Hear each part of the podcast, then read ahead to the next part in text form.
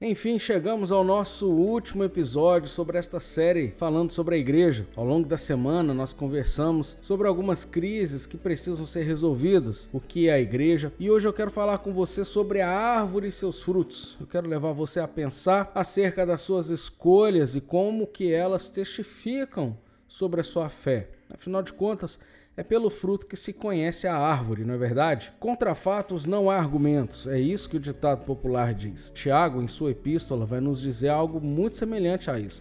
Ele diz: Você diz que tem obras, então mostre, e eu te mostrarei a minha fé. É interessante que o contexto de Tiago é justamente sobre a questão das obras das nossas mãos, ou então os frutos da nossa conversão. Tiago não acredita em uma fé nominal ou em uma fé morta. Ele acredita que a fé exige uma ação, aliás, uma reação. Eu digo reação porque tudo que fazemos no reino de Deus é uma resposta ao seu amor. Primeira epístola de João, capítulo 4, verso 19, diz que nós amamos porque ele nos amou primeiro. E eu aproveito para te perguntar como você tem respondido respondido ao amor de Deus com amor, com indiferença, com ingratidão, com zelo, com displicência. Irmãos, entendo que o fato de você acreditar em Jesus não faz de você um cristão e muito menos um discípulo, um seguidor de Cristo. Apenas acreditar em Jesus te torna em uma espécie de ateu não praticante. O engajamento no reino de Deus é um precioso instrumento daquilo que afirmamos crer. Pode ser que para você a igreja não seja tão importante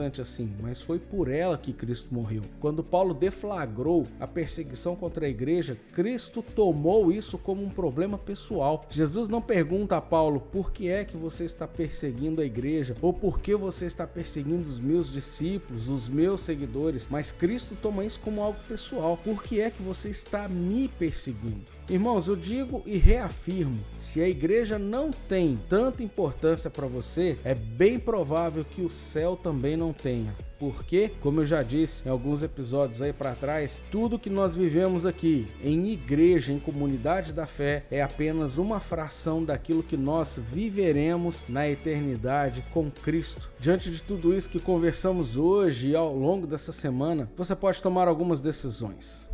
Em primeiro lugar, você pode assumir um compromisso com Cristo e se envolver com a igreja e na igreja e viver os melhores anos da sua vida. E segundo, você pode ouvir e continuar indiferente, testificando uma fé que no fim das contas vai se provar uma fé morta ou até mesmo uma fé nominal. Terceiro, você pode discordar de tudo que eu disse, mas aí eu te peço uma coisa: seja honesto, levante seus argumentos com embasamento e vamos conversar. O desejo do meu coração é que você seja uma pessoa engajada no reino de Deus, uma pessoa que conhece o Senhor não apenas de ouvir falar, mas para isso acontecer é necessário intimidade com o Pai, e intimidade é fruto de relacionamento, e relacionamento é fruto de uma conversão sincera e de compromisso com o Senhor da igreja e com a igreja do Senhor. Que Deus te abençoe e te faça refletir.